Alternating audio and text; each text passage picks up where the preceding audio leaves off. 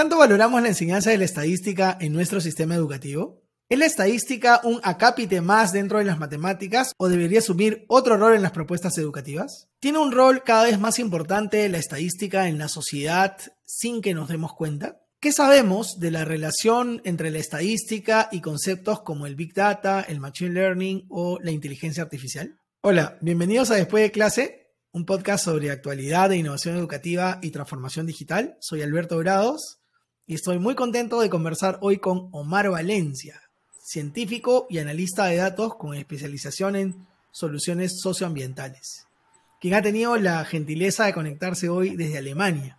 Bienvenido, Omar. ¿Qué tal, Beto? Buenas tardes para mí, buenos días para ti. Qué bueno que por fin hayamos podido coincidir después de haber cambiado la fecha tantas veces. Y ya estamos acá, así que qué bacán que, tengamos este espacio. Eh, gracias, Omar. Bueno, hora de la presentación formal. Omar es licenciado en Filosofía por la Pontificia Universidad Católica del Perú magíster en Historia y Filosofía de la Ciencia y la Tecnología. Ha llevado cursos sobre desarrollo sostenible en the London School of Economics and Political Science. Hizo un máster en Estadística y Ciencias de Datos en el Instituto Tecnológico de Massachusetts, nada, nada menos que el MIT. esa, fue una especialización. Eh, oh. Y, la, maestría, esa fue una maestría que no terminé.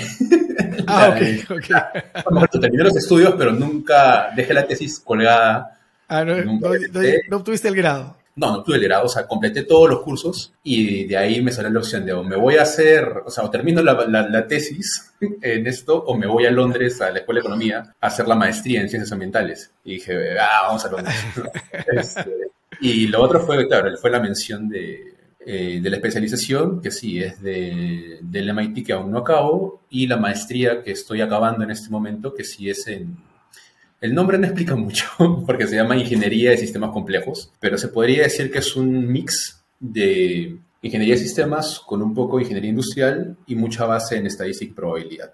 Y de ahí, con mis asesores lo llevamos por el lado de eh, Machine Learning específicamente para visión por computadora. Y eso es, digamos, en lo que estoy metido ahorita. Sí, sí, he visto que además has hecho cursos, aparte, una especialización en Machine Learning en, sí. Udacity, esta plataforma que está especializada en temas de ciencia de datos, programación, ingeniería. Es más que todo para los temas de nube, que es algo que cada vez se está pidiendo más. O sea, una cosa es trabajar con algo localmente en tu propia computadora o en un servidor local, pero, y eso quizás, no sé, lo hablemos más adelante, eh, digamos, hay una suerte de crecimiento cada vez mayor por... Eh, la demanda de saber usar la nube de Amazon, de Google, de Microsoft, que son las tres más grandes, ¿no?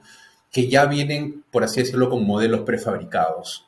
Pero ya hay tantos modelos prefabricados que al final muchas empresas prefieren un especialista que pueda meterse en ello, ¿no? que dice, oye, yo quiero que sepas trabajar con esto directamente y todo en la nube, ¿no? y no tanto que tú mismo levantes los modelos, porque ya están los modelos armaditos ahí. Están prediseñados. Sí, sí, he visto mucho eso.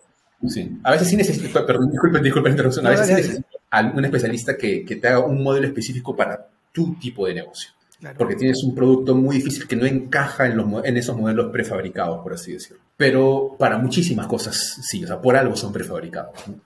Es algo así como, a mí me gusta poner la analogía de, es algo así como los, cuando ves un anuncio y requieren un especialista en Excel, Normalmente lo que quieres es alguien, la gran mayoría de veces, ¿no? es alguien que ya sepa manejar Excel, las funciones, todo lo que ya está hecho en Excel. Y hay muy poquitos trabajos que te piden alguien que sepa VBA, o sea, Visual Basic Applications, para Excel. Existen, pero son menos. Y yo creo, o sea, mi, mi, apuesta personal sería que eso va a empezar a pasar cada vez más también con el mundo de, de ciencia de datos. ¿no?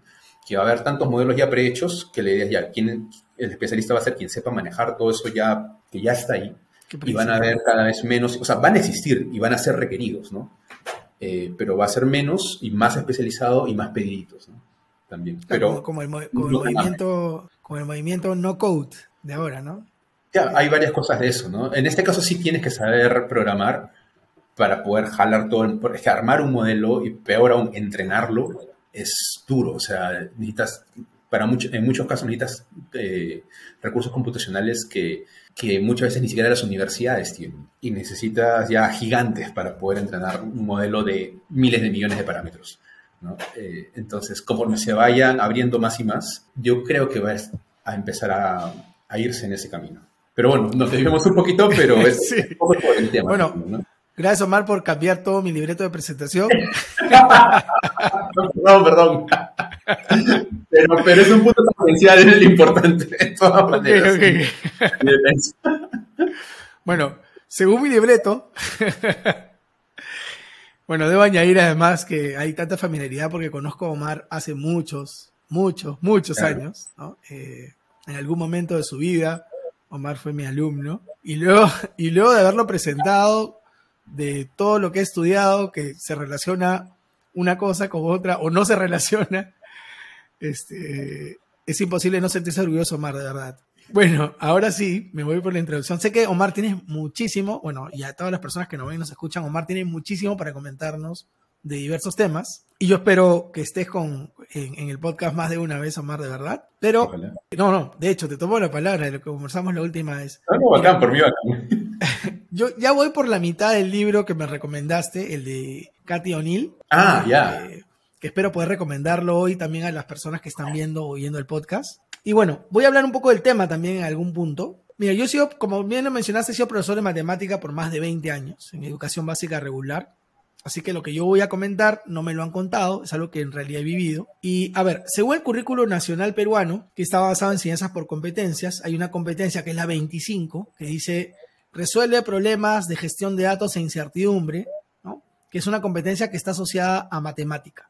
Datos e incertidumbre, pero van asociados a matemática. Hasta ahí todo bien, pero hay un problema, ¿no? Eh, las otras tres competencias relacionadas a matemática consciente o inconscientemente son consideradas como más importantes. Lo que hace que esta otra competencia, la 25, que está relacionada a la estadística en verdad, habitualmente sea abordada de forma superficial, básicamente orientada a la recopilación de datos, elaboración de tablas y de gráficos de esos datos, que muchas veces contaba a mano con palitos, ¿no? Y ahora hablar después de eso de, de cómo interpretar esa data o hablar de estadística inferencial es algo que resulta utópico, ¿no?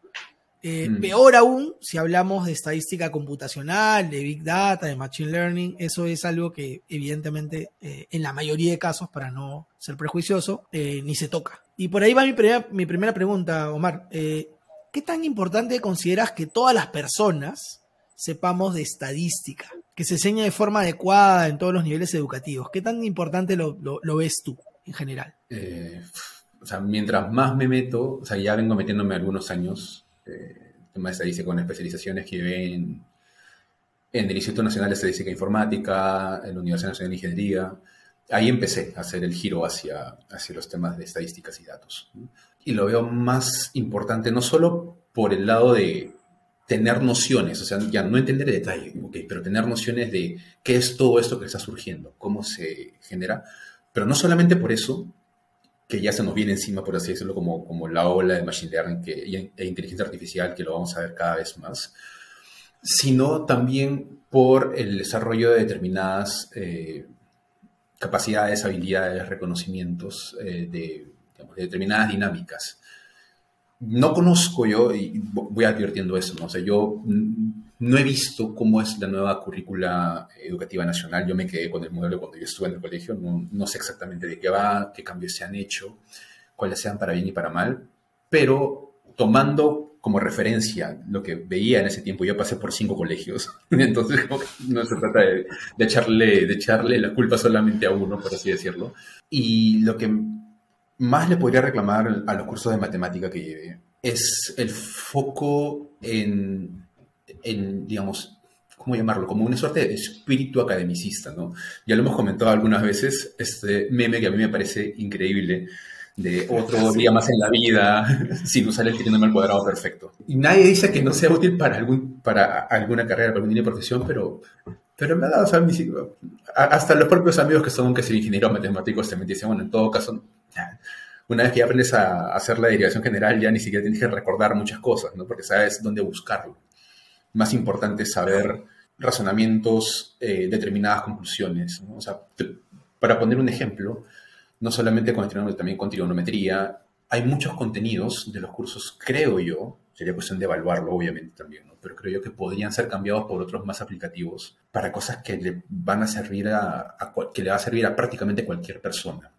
Para poner un pequeño ejemplo de cosas que no son estadísticas, ¿no? sino finanzas. Eh, tú sabes más de matemática financiera que yo, pero de lo que yo recuerdo estaba ese tema de la, ¿cómo se dice? Del, para calcular eh, la amortización del modelo alemán, modelo francés, modelo americano, algo así, de los nombres que yo recuerdo.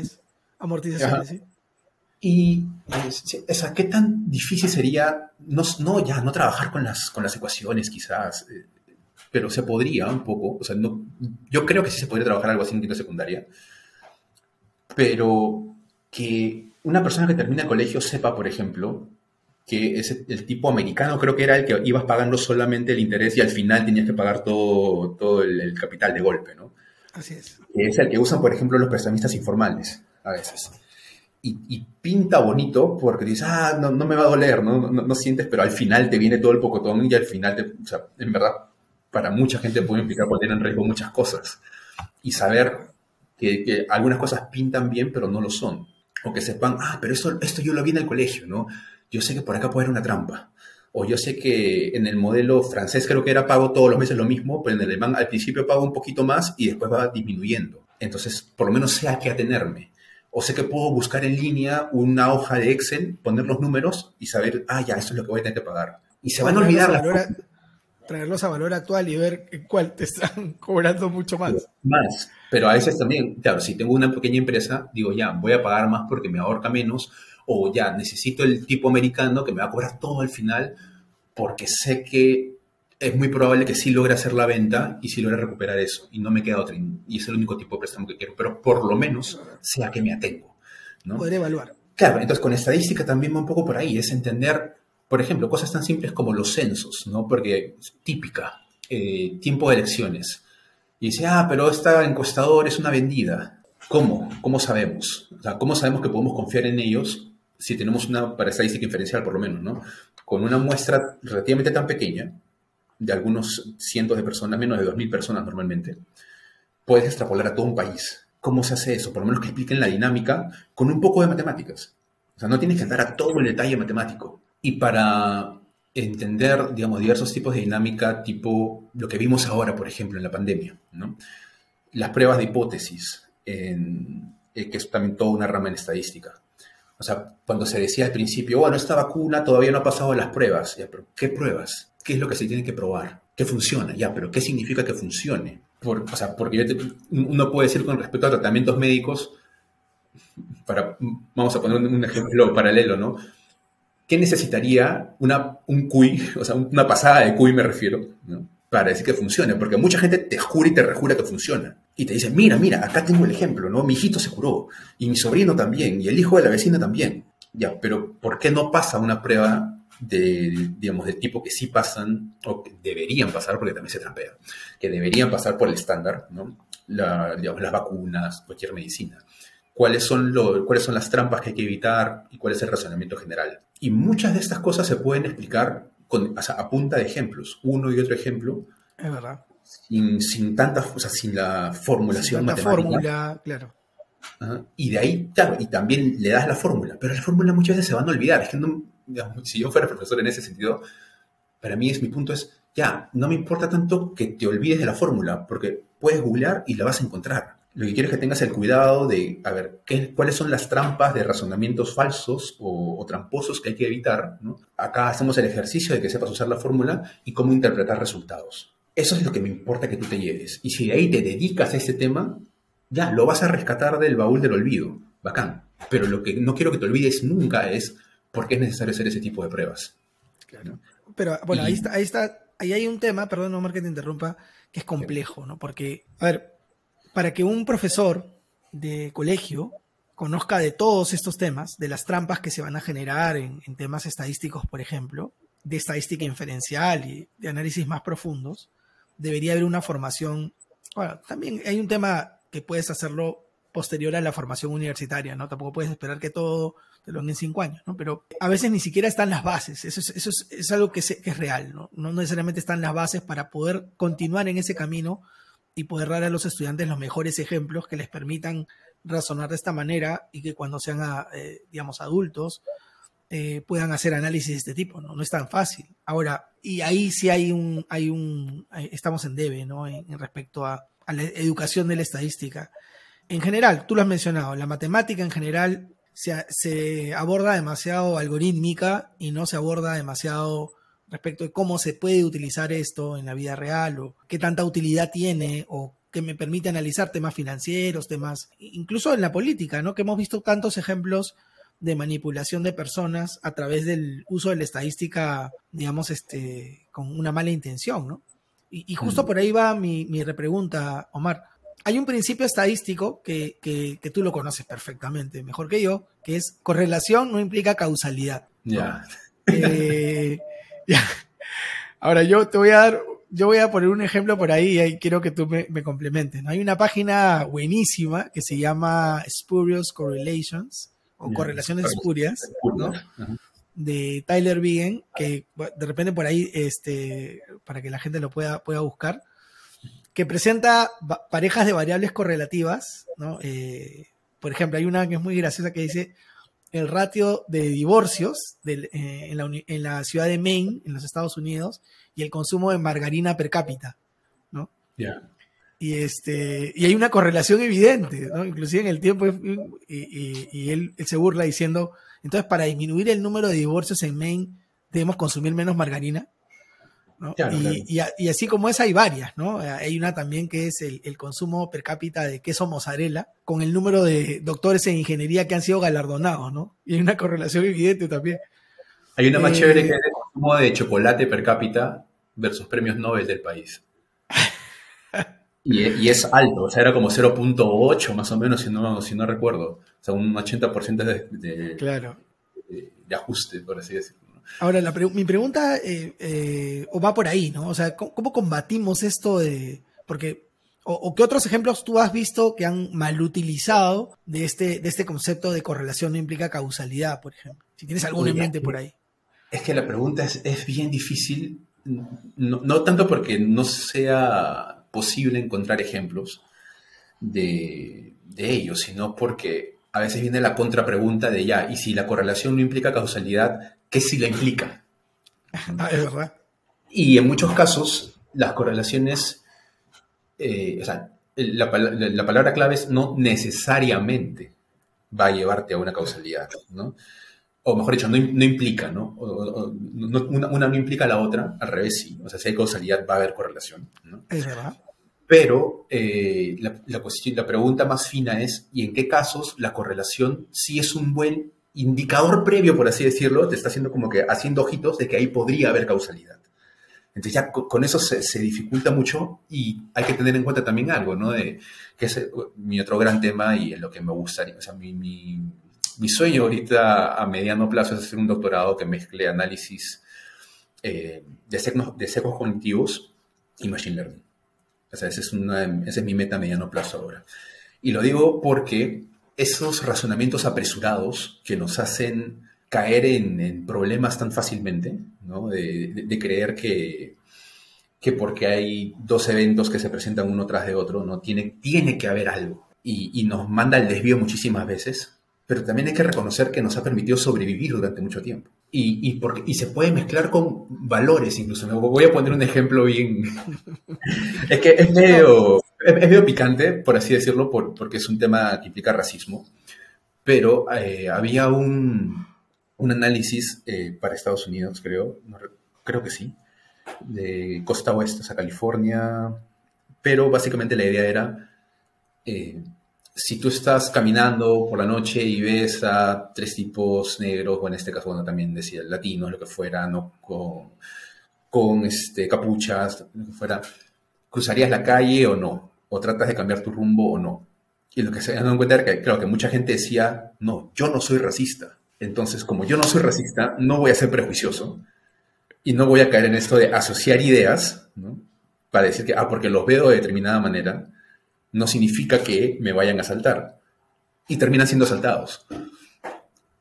Entonces hay como una serie, o sea, para poner un contraejemplo, o sea, hay un montón de ejemplos que van en muchas direcciones y la cuestión es, eh, y se hace un trabajo muy, muy fino al respecto, o sea, cada vez más me refiero, para, para ver eh, qué tipo de ideas, eh, digamos, en, qué tipo de casos es como ya hay que decir, bueno, ya no, tengo prueba de causalidad, pero ya no me importa, porque mi seguridad está en juego, ¿no? Por ejemplo. Es para lo que en gran medida nuestro cerebro evolucionó. Es para protegernos, para permitirnos sobrevivir, para permitirnos reproducirnos, etc. ¿no? Pero claro, también nos manda el desvío con otras cosas, como por ejemplo lo que acaba de mencionar, ¿no? De esta medicina te cura o no te cura, este tratamiento te cura o no te cura. Claro, pero es que yo lo vi en varias personas. ¿ya? Ok, pero no significa que eso lo haya curado sea, no significa que haya causalidad. Ni siquiera estamos hablando de correlación tan fuerte, estamos hablando simplemente de una asociación empírica, nada más. Ni siquiera correlación. Pero está también esta necesidad de creer. Y tiene consecuencias políticas bien fuertes. O sea, eh, para los que están interesados en ver el, digamos, este tema de por qué hay que probar causalidad en el caso de medicamentos, eh, los invito bastante a ver lo que está pasando en India desde hace algunos años. Es una cosa que a mí me, siempre me, llama la atención, porque crearon, eh, hay un gobierno nacionalista ahora, y crearon un ministerio, se llama Ayush, pero es básicamente medicina alternativa, por así decirlo. Y tiene análisis que intentan demostrar que la medicina tradicional sirve para muchas cosas, pero cuando sometes sus estudios ¿no? a, a, estándares de rigor de lo que se pide normalmente, por ejemplo, para la industria farmacéutica, no lo pasan. Pero claro, mucha gente está convencida y además tiene el peso de la tradición entonces tú dices, ya, eh, ¿cómo se hace para aprobar algo para que haya presupuesto público nacional invertido en ese tipo de productos? Entonces ahí te vas dando cuenta de la importancia de ese tipo de razonamientos. También para, la, para las vacunas, ¿no? Está todo el tema, ahora cada vez habla menos, pero sigue por ahí el eco de, eh, ¿cómo se llama? De la ivermectina y el otro no recuerdo cuál era, el... Sí, me acuerdo yo de que habían dos sustancias que se, que se estaban ah, consumiendo como bueno, otro? El, ay, ya, me olvidé, perdón, pero, pero ya casi nadie lo discute ahorita, a estas alturas. Pero estuvieron, pues, eran parte del núcleo de la discusión y decir, ya, pero ¿funciona o no funciona? A ver, muéstrame tu evidencia de que sí funciona. Mira esta entrevista al doctor que dice que está perseguido. No, no, pero muéstrame tu estudio de que sí funciona. Acá hay un estudio, pero ya lo refutaron. Entonces, esa cancha es bien importante para muchos debates. Ahora, en la pandemia lo sentimos porque nos afectó grandemente, pero hay muchos otros medicamentos para los cuales también eh, tendrían que verse, lo cual no significa que también no haya mucha trampa en gente decir, oye, ¿y qué pasa si una hierba pasa ese tipo de análisis, pero a la farmacéutica no le conviene porque prefiere venderte el principio activo en una pastilla para ganar más plata? Ya, entonces, ¿qué, ¿qué, pasó con ese análisis? ¿Se puede trampear? Claro, y hay muchas historias, hay mucho debate, pero por lo menos para ver la importancia y entender el razonamiento general, es que sí es bien, bien importante que haya ese tipo de educación, como digo, yo creo, sí, realmente desde el colegio y, en la universidad, ya ni que se diga. Con mayor razón, claro. Bueno, al menos eh, la correlación al menos te, te permite al, menos plantear hipótesis, ¿no? Y sobre eso probar si, la, si hay causalidad o no hay causalidad, ¿no? Pero bueno, igual, en, estos, en este terreno lo importante es conocer sobre el tema para poder hacer este análisis, para poder entender qué es lo que está pasando, poder yo mismo cuestionarme o cuestionar en, un grupo, decir, oye, está pasando esto, está pasando aquello, y tener una idea de, o poder construir una idea, una postura en función a ese razonamiento, cosa que no ocurre a veces porque, bueno, no, hay, desconocimiento. Ahora, Omar, cuando, cuando anduvimos planeando esa entrevista, durante un largo, largo tiempo, eh, ahora sí voy a mencionar el libro. Bueno, me recomendaste este libro que es, que es Armas de Destrucción Matemática, que bueno, en inglés tiene, tiene, su, tiene este juego de palabras, ¿no? Entre math y más, de, de Cathy O'Neill, que en, eh, en resumen trata cómo el Big Data mal utilizado puede aumentar la desigualdad y amenazar incluso la democracia, ¿no? Ahora, estos son conceptos que a mí me encantaría que se aborden en la escuela, porque, bueno, son el futuro, bueno, no son el futuro, en realidad son el presente, ¿no? Pero muchos no, lo vemos porque la estadística parece una ciencia oculta en algunos casos, ¿no?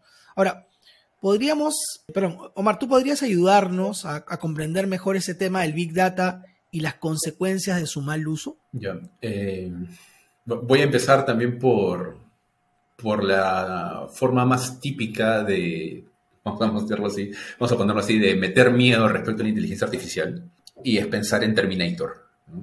Y eh, que una gran computadora se apropie de muchos sistemas y se revelen las máquinas. Yo soy parte de un grupo bastante grande de personas que dice, ya es, no digo que no podría pasar, quizás sí, de acá un tiempo, pero el principal reto que ya está encima es, digamos, cómo eh, la mezcla de eh, inteligencia artificial aplicado a los datos masivos, esto que se llama Big Data, que no, no es simplemente cuán masivos son, sino también los retos que esa, no sé, que esa naturaleza de, ser tan amplios y de recopilar tanta, eh, tantas características de, de personas, pueda traer en nuestra vida.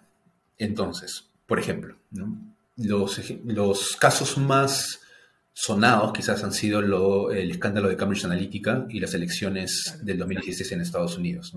Entonces tenías, claro, información de un montón de gente eh, que pasó por Facebook y, siempre está ahí el tema de qué tanto fue una venta abierta, qué tanto fue un descuido, bla, bla, bla, y toda la decisión judicial, no voy a entrar en eso. Pero la idea es que sí, dejamos muchísimos eh, rastros de nosotros en, todas las plataformas eh, y webs que usamos, dispositivos, apps, todo. Y eso se está, se está recopilando. Y una de las cosas más inmediatamente peligrosas respecto a ello es cómo justamente pueden atacarnos por las debilidades que no reconocemos tan fácilmente como debilidades, que es por ejemplo la explotación de los prejuicios uno de los grandes temas que tienen ahorita que legislar varios países con respecto a TikTok, ¿no? Porque TikTok es una plataforma china y por ley, si mal no recuerdo, el gobierno puede pedirles intervenir en sus datos. No significa que lo hagan, pero que tienen la potestad de hacerlo. Entonces, el miedo de muchas personas es, ¿y qué pasa si empieza a haber una modificación para mostrarte determinado tipo de mensajes o resaltarlos intencionalmente? Pero hay otras personas que dicen, oye, ni siquiera tiene que ser intencionalmente, porque los, tu propio afán de ver las cosas que te gustan va a hacer que cada vez tu rango de visión quede más disminuida únicamente lo que te guste. Típico, ¿no? De estoy en Twitter, estoy en Facebook y, ah, esta persona, ay, mira esas ideas, qué tontas que tiene, lo bloqueo. Y esta persona piensa como yo, le doy like. O sea, con eso ya estoy alimentando algo. Entonces, cada vez voy a ver más y más y más y más solamente la gente que piensa más o menos como yo. O a la gente que piensa lo contrario, pero de una forma muy fácil, de forma tal que me puedo burlar de ellos o descalificarlos fácil, o sea, rápidamente. Y eso es bien peligroso para una sociedad, para cualquier sociedad, en el sentido de que cada vez vas a tener gente que se reúne, eh, tiene amigos, tiene temas de conversación, saca su visión del mundo con, con un, digamos, respecto a un, a un, panorama social que ya no es el panorama social completo, sino que es cada vez más cerrado y esa es la gente que piensa distinto que yo, pero son los decentes. Y más allá de determinadas fronteras, son los que piensan distintos, pero no vale la pena escucharlos porque, no sé, son locos, son fachos, son rojos, son lo que quieras. y eso es claro, y eso es, eso es parte de esta dinámica. Porque antes tenías que ir a la reunión familiar y te sentabas con tu tío, primo, lo que fuera, que no pensaba igual que tú, pero te lo chantabas toda la reunión y lo mismo en tu barrio, con tus amigos. o sea, era inevitable escucharlos y tener que debatir incluso por más de que pensaran distinto. Ahora cada vez más es, es, muy fácil, simplemente ni siquiera lo van a notar, ¿no? Como, ah, te bloqueo, ah, no te sigo, ya está. Eso es más, o sea, es mucho más peligroso de lo que se cree. Es verdad. Eh, eh, pero, perdón que interrumpa. Eh, bueno, de hecho, he visto el documental este de Social Dilemma o el dilema de las redes sociales, que lo plantea con claridad, o sea, el, el, tema de que ni siquiera tiene que ser intencional, sino que los algoritmos están hechos para que por, un tema, obviamente, de consumismo, que es, cada vez estés eh, mucho más cerca de aquellos que piensan como tú, de las cosas que te gustan, de la, o sea, que tu, ese rango de visión se vaya reduciendo cada vez más y contribuye de alguna forma también a la polarización de las ideas. Eso y que, digamos, una de las cosas que a mí siempre me parece gracioso es que todo el mundo puede aceptar esto que estamos diciendo, a nadie prácticamente le va a resultar polémico. Sí, pues no, sí, pasa eso. Pero como algo general. Y si vas a lo concreto, te dice, sí, es ese que es un sesgado. Ah, acá también encuentro otro ejemplo, ya, pero cuando tú estás sesgado, pregúntate tú en primera persona, ¿no? Y es bien difícil que una persona diga, bueno, ya, sí, tengo un sesgo aquí. Sin que, y, y si lo dicen, muchas veces lo dicen de forma cínica, ¿no? Como que, bueno, sí estoy sesgado. Y será mi sesgo, pues, todo mundo tiene uno. Entonces, es difícil porque nuevamente está jugando con, con aquellas, o sea, ya entra a tallar el ego, el orgullo, hasta tu propio, no sé, tu propia visión del mundo. Entonces, por eso es, es difícil. Ese es, uno de los casos, ¿no? De, de los retos que nos pone ahorita la inteligencia artificial al frente.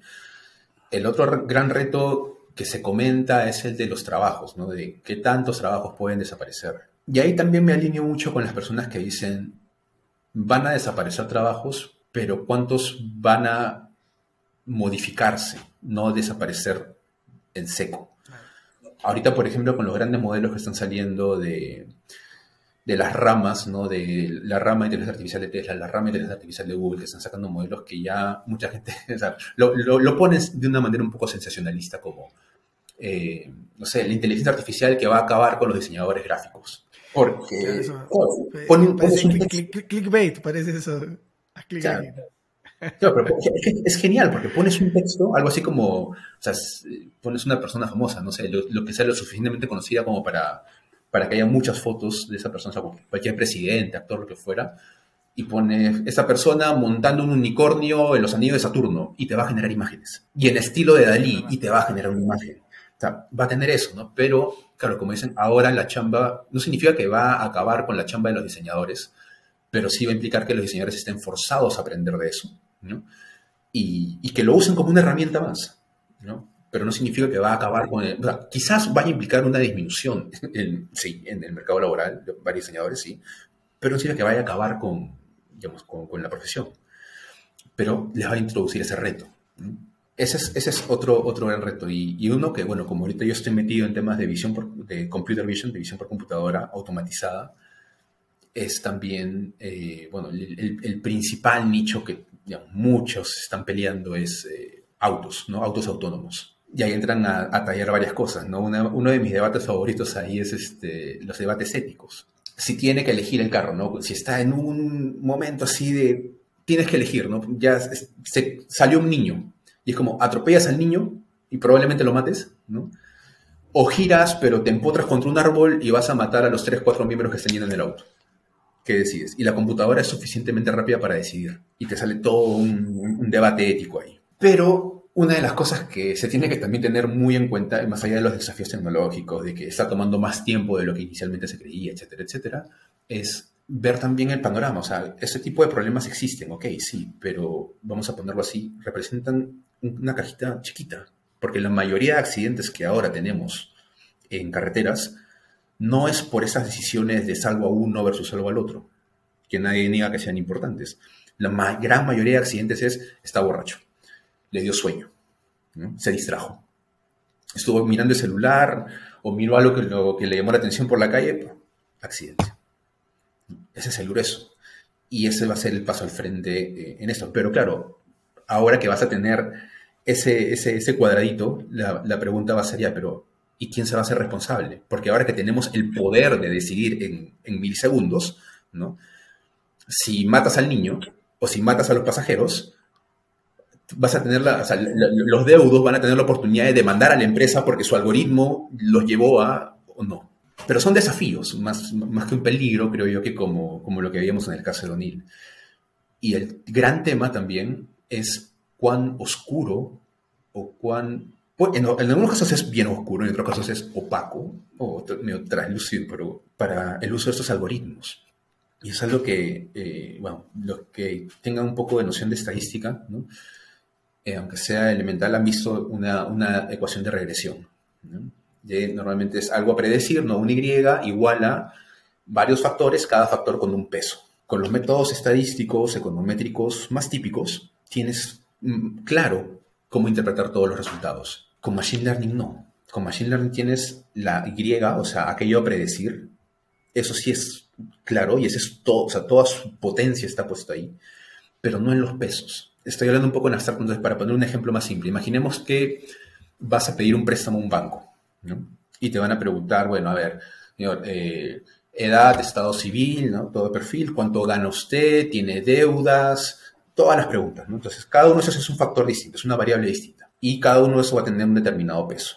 Y según eso te van a decir, ah, su préstamo es aprobado o no es aprobado. Entonces, puede que lo hagan o puede que no lo hagan. Normalmente no lo van a hacer, pero por lo menos el, analista de edad del banco que tiene acceso a cómo funciona su algoritmo, te puede decir, por ejemplo, ya Beto, sorry, pero te han choteado este préstamo porque tienes deudas acumuladas, por tanto, en otro banco. Si bajaras tus deudas de, imaginemos, ¿no? de 3 mil dólares a solamente mil, sí te lo hubiésemos aprobado.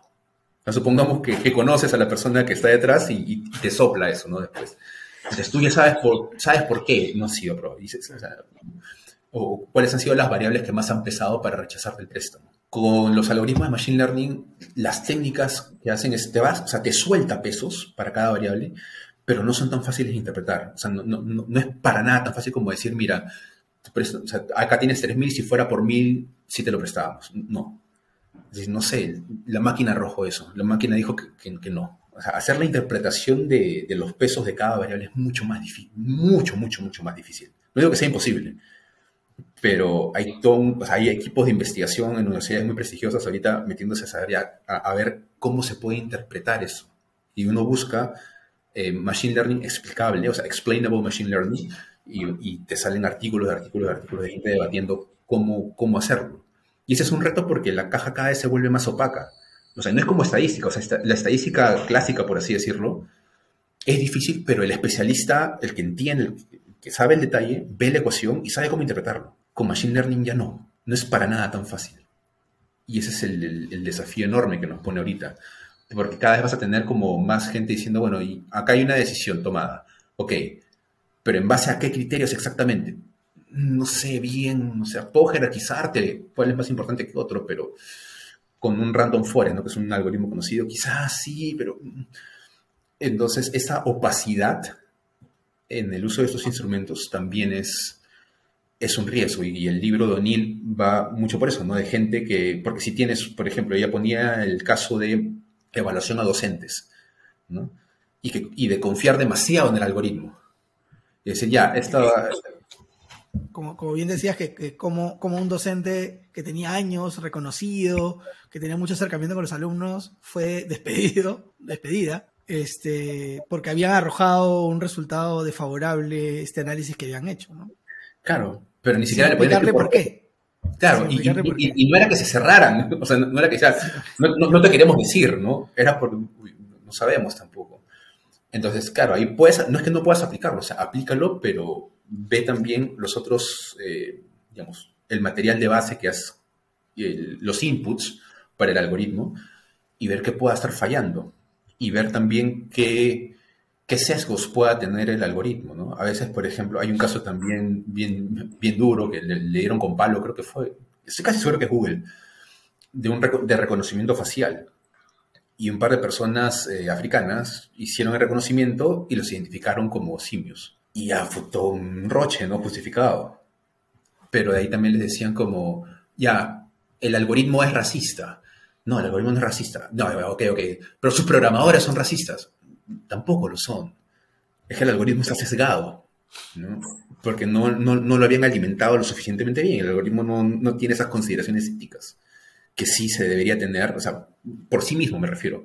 O sea, hay que estarlo recalibrando una y otra vez para, poder arrojar algo, para que pueda arrojar cosas que, que vayan de acuerdo a algunos valores mínimos que podamos tener como sociedad.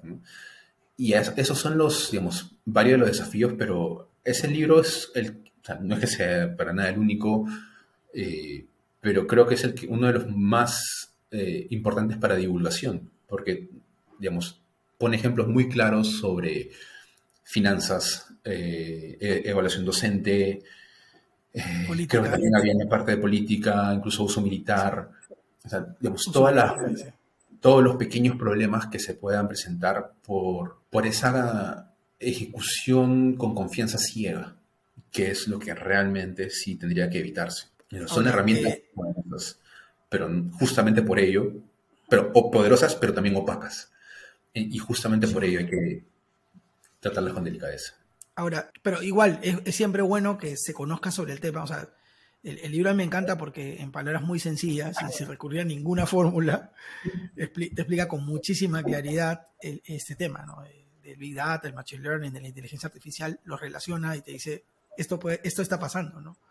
Y si es mal utilizado es peligroso, o puede ser peligroso, ¿no? los modelos matemáticos en general, pues son siempre una simplificación, ¿no? Eh, eh, quizás en este momento eh, bueno, no sé si en algún punto, pero es imposible que, capturen toda la complejidad del mundo, de todos los matices que hay, de las diferentes variables que podríamos estar obviando o dejando de considerar o quizás puntuando mal, es algo que puede pasar, ¿no? Ahora, eh, yo no sé, eh, y no, no, no, quiero entrar tanto en la discusión, pero no sé en qué punto podemos decir, ya está, ¿no? Eh, listo, a partir de aquí, ¿no? Es, un poco complicado por, por, por, lo que el mismo tema plantea, ¿no? Pero bueno, igual, la tecnología va mejorando, las investigaciones al respecto van avanzando y seguramente cada vez se va a poder ser más fino en el tema, ¿no? Ahora, aprovecho este momento para invitar a todas las personas que están viendo, escuchando este, esta entrevista, suscribirse en las redes sociales después de clase. ¿No? Nos pueden encontrar como arroba después de clase podcast en YouTube, Spotify y Facebook. No, perdón, en YouTube, Instagram y Facebook. Y además escucharlos en, en su plataforma de podcast favorita, ¿no? Spotify, Apple Podcast, Google Podcast. Y no perderse entrevistas tan interesantes como esta. Omar, te me adelantaste. Yo, te iba a preguntar sobre Machine Learning, pero ya hablaste un poco tema. como siempre te adelantaste. La, conversación tiene su propia vida. Sí, es verdad, es verdad, es verdad. Sí. Ahora, este. Omar, a nivel de gestión, voy a, voy a ir un poco más al, tema educativo ahora, eh, para que nos des una opinión al respecto. Eh, Omar, a nivel de gestión, ¿qué podrían hacer las instituciones educativas con estos conceptos que hemos mencionado hoy. Big Data, Machine Learning, inteligencia artificial, ¿cómo los podríamos, o sea, más allá de que evidentemente los profesores deberían saberlos, deberían trasladarlos a los estudiantes, debería ser una preocupación masiva desde el punto de vista de la matemática, de la estadística, probablemente también el tema de ciudadanía digital o de habilidades digitales, hay cosas que los alumnos tienen que conocer. Eh, un ejemplo fantástico es el que eh, acabas de mencionar con el libro de, de Unil, que, que no necesariamente tengo que presentar las cosas como fórmulas muy complejas, puedo presentarlas también, como bien lo comentaste, a través de ejemplos y que se pueda entender hasta dónde puede llegar esto, ¿no? Y, ponerlo sobre la mesa, ¿no? Que, que sea parte que le dé vida al, tema educativo y que entiendan hasta dónde puede llegar este tema, ¿no? Ahora, ¿qué crees que se podría hacer en educación desde la gestión educativa con estos conceptos puestos sobre la mesa? Hay muchos temas que requieren una base que, si se quisieran tratar en detalle, ni, ni, siquiera con tanto detalle, no creo que encajarían ni siquiera en la currícula escolar. Pero, por ejemplo, para lo que acabamos de, mencionar, ¿no? Ese tipo de ejemplos, mencionarlos así, discutirlos en base a ejemplos, en base a una narrativa, y eh, lo acabas de decir, ¿no? Ese libro no tiene ni una sola fórmula. Igual, hay libros de estadística. Hay un libro que se llama, no sé si los he escuchado alguna vez, que es uno de mis libros favoritos, que se llama La dama que tomaba el té. Ah, no, no, lo, he escuchado. lo anoto. Me acabo de olvidar el nombre del autor, pero es un libro buenísimo. No sé si se ha traducido al castellano. Sé que se ha traducido al portugués, pero no sé si al castellano. Ojalá, ojalá que sí. Pero es The Lady uh, Tasting Tea, si mal no recuerdo. Y es también, es la explicación de conceptos estadísticos ni una sola fórmula implicada, ni un número, todos a través de anécdotas, eh, relatos, ¿no? pero que te permiten entender eh, cuál es el razonamiento que está a la base de lo que los especialistas ya van a hacer numéricamente. Ese tipo de libros, ese tipo de narraciones, me parece importantes discutirlas en un espacio que perfectamente se puede hacer desde un colegio. Y ese libro se llama La, dama que tomaba el té, cuento la anécdota muy chiquita, estaban en una eh, casa de campo, ¿no? y había un estadístico muy conocido ahí, es una, es una anécdota suya eh, bibliográfica, y había una señora que aseguraba que no era igual preparar el té primero con té y después con leche, o primero con leche y después con té. Y ella aseguraba que era distinto, que el sabor cambiaba. Y, los, y, varios asistentes le porfiaban, ¿no? Oye, pero al final son las moléculas que se están mezclando. Y es, se intercaba, ¿no? O sea, no, bueno, no se intercaba, pero defendía con perseverancia su punto. ¿no? Decía, no, no es lo mismo. Cambia el sabor. Y, y, claro, uno puede dejar, lo hubiesen podido dejar ahí perfectamente, pero alguien se le prendió el foco y dijo, ya, no, vamos a hacer el experimento, vamos a hacer un experimento para ver si en verdad puedes diferenciarlo. Y se van a la cocina y tienen que discutir, ya, pero ¿cuántas tazas ponemos? Ponemos 5, 10, 20, para que, porque basta un sorbo, ¿no? Eh, Y, si falla, si fallan, si falla una, bueno, ya le decimos que tiene razón. Si falla dos, ah, quizás también. Ya, pero a partir de cuánto le vamos a decir que, que, no, pues que, que no se sostenía o que estaba yendo a la chiripa, no sé. Y comienza a explicar todo ese razonamiento que está detrás, ¿no? Que es finalmente lo que va a tener que hacer un estadístico, pero lo cuenta a través de anécdotas. Y eso me parece Buenísimo. potente e importante. Y eso se puede hacer perfectamente desde el colegio con los temas que hemos estado hablando también, ¿no? De eh, qué lo que te decía, ¿no? ¿Qué tendría que... Qué, tipo de prueba tendría que pasar el cuy, el huevo o cualquier otro método de medicina casera, por así decirlo?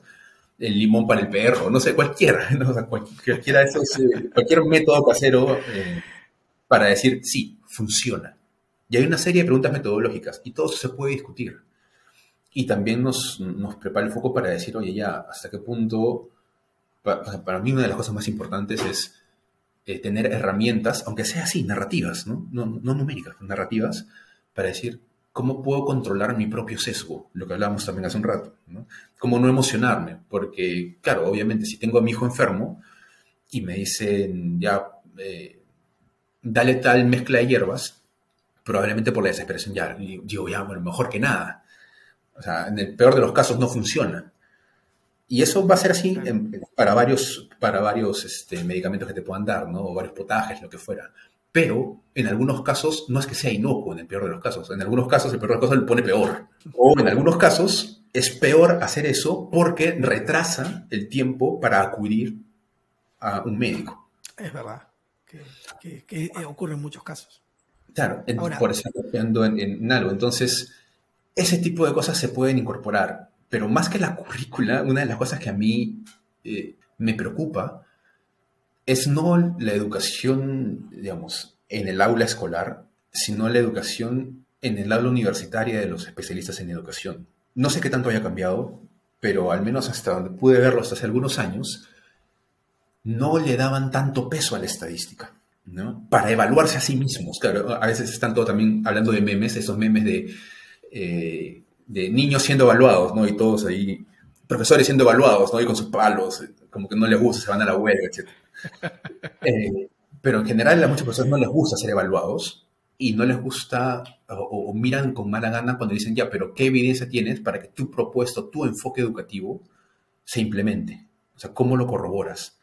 A mí me contaron, por ejemplo, una, una persona que trabajó hace algunos años en el Ministerio de Educación, no sé si sea cierto esto o no, ya, pero igual lo suelto como a modo chismográfico, que uno de los énfasis que hacía Saavedra cuando era ministro, o sea, más allá de si estás a favor o en contra de Saavedra, su tipo de gestión, okay, no vamos a entrar en eso, pero era simplemente decir, oye, pero ¿cómo vamos a evaluar qué enfoque pedagógico funciona mejor si no tenemos los datos de base, o sea, que, los, eh, en mi tiempo se llamaban UCES, ahora que se llaman UGELES, creo, ¿verdad? Sí, UGELES. Eh, no nos mandan los datos sea, si no tenemos los datos así de colegio por colegio bien armados, ¿no? No los mandan. Si no los mandan, ¿cómo, ¿cómo podemos poner a prueba? O sea, todo lo estamos haciendo en base a quién presenta una propuesta más sólida y quién tiene evidencia anecdótica más bonita.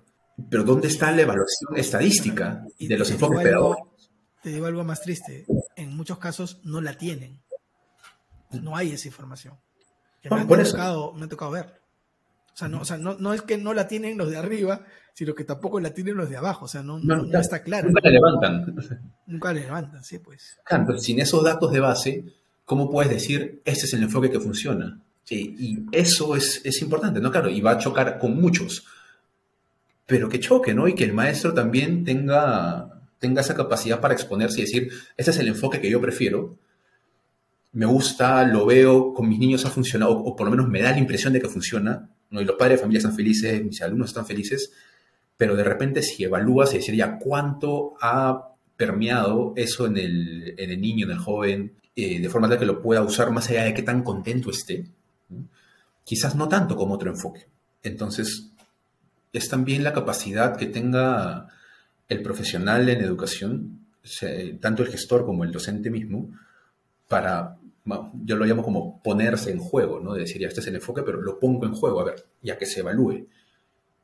y si hay otro que es mejor, pues tendré que aprender ese otro, y, pero también hablemos de qué tanto se puede rescatar del que yo tengo ahorita. Ya, ok, pero comienzas a tomar las decisiones tanto como se pueda en base a evidencia. Y digo tanto como se pueda porque no, no, es que todo lo puedas evaluar en base a datos, por supuesto que no, pero sí se puede hacer un esfuerzo mucho mayor de lo que se está haciendo. Es verdad. Bueno, yo, yo regreso un poco al...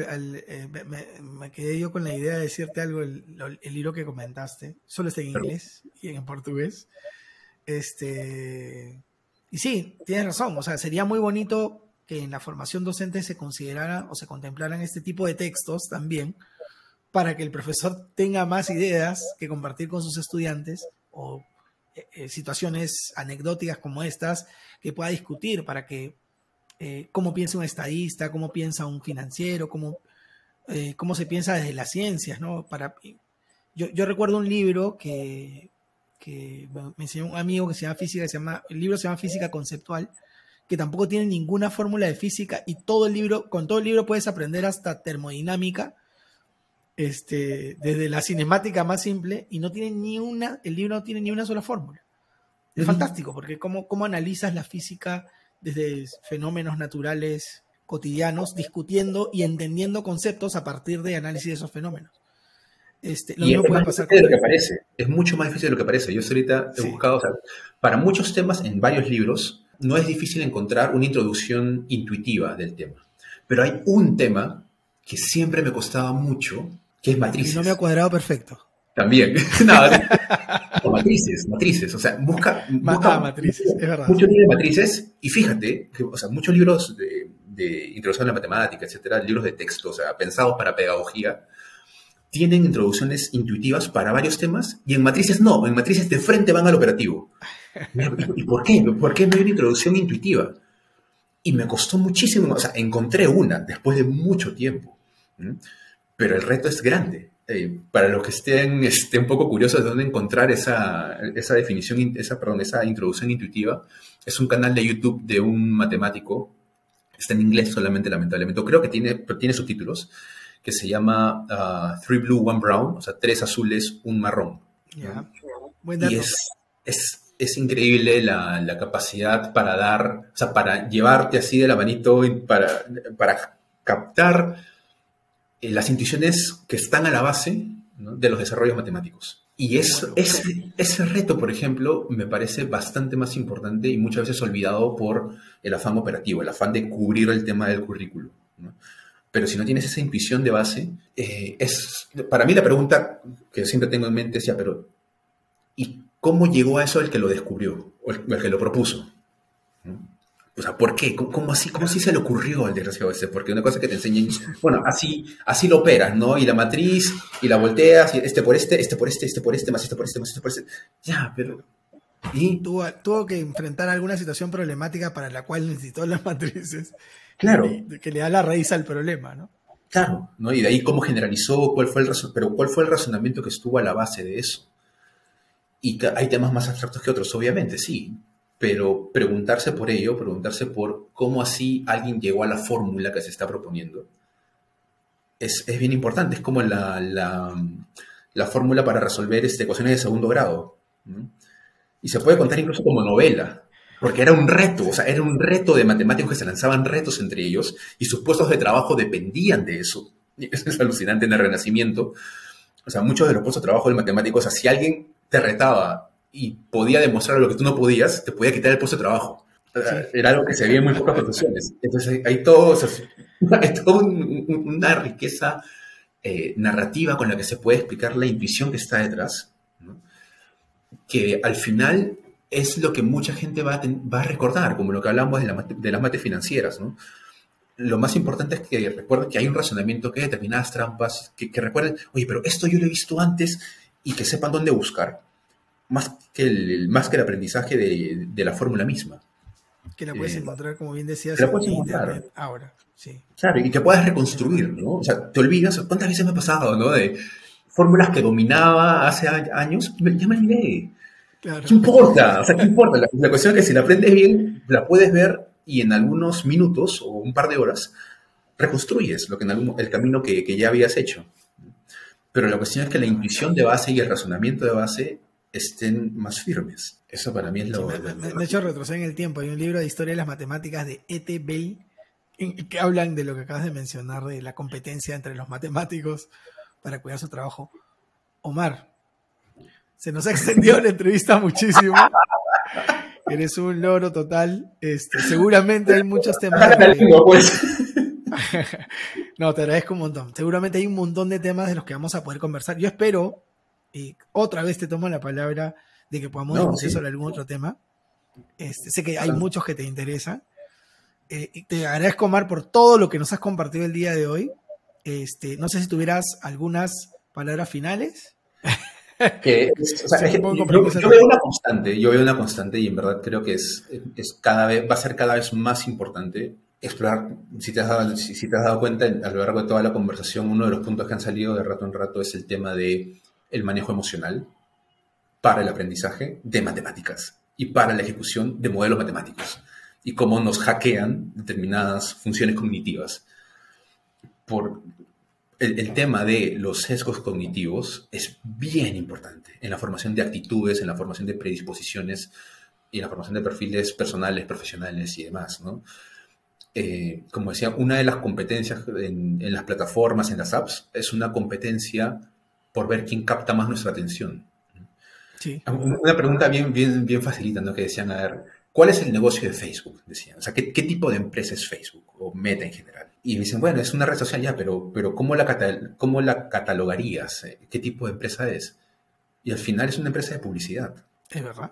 Y, cuando lo enfocas de esa manera, que, que, parece obvio, pero una vez que lo enfocas de esa manera, dices, claro, o sea, de, distintas empresas compitiendo por tu atención. Y esa es cosa del, del, del celular, ¿no?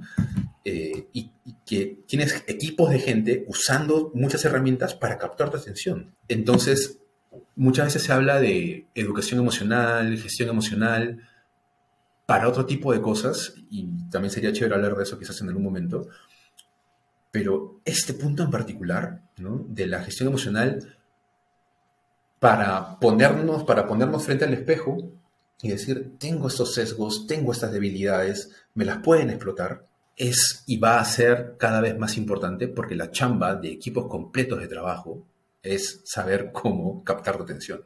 Es verdad. Y, también para eh, eso, como los gringos le llaman, de, los efectos, uh, humbling effects, ¿no? Como efectos de, ser más este, sencillo, ¿no? En el sentido de decir, sí, pues tengo sesgos, tengo que poder saber eh, cómo balancearlos, ¿no? O para los educadores, ¿no? Sí, no, no me gusta esto, ah, pero, pero es importante para la formación de los chicos. O sea, ¿por qué voy a defender lo que yo ya sé hacer? ¿no? Porque me, y, me, me, enquisto en esto, porque es lo que he dictado año tras año y lo que domino, y me da miedo, o sea, y aceptar, ¿no? O sea, para mí es un paso enorme cuando alguien dice, tengo miedo de. Solamente verbalizarlo y decir, tengo miedo de ir a un nuevo terreno, ya es un paso enorme, ¿no? En serio, es un paso enorme. Con una ganancia, ¿tienes miedo? Bueno, entonces diseñemos algo, vamos a ver qué se puede hacer. Y acabas de decir el, uno de los motivos por los cuales lamentablemente muchos maestros no enseñan estadística en el colegio, ¿no? Porque lo que se conoce es muy poquito a veces. No, pero si es importante para sus chicos, tienes que apechugar, estás ahí para, para formarlos, no para... no, estás tú para exponer tus conocimientos. Eh, Entender que el alumno es el centro. Omar, muchas gracias por el tiempo que te has tomado. Este, sé que para ti es en la tarde y en Alemania, ¿no? Ya está anocheciendo eh, Ya, está anocheciendo. Cada, vez más en invierno por acá, pues. Sí, pues. O sea, ya, ya está oscuro. Y son las cinco y media, cinco y veinte. Sí, pues y cada vez va a ser peor. Aquí, estamos que una, no, once de la mañana. gracias, gracias por estar y gracias por, eh, espero, como te dije hace un momento, espero tenerte pronto en algún otro episodio.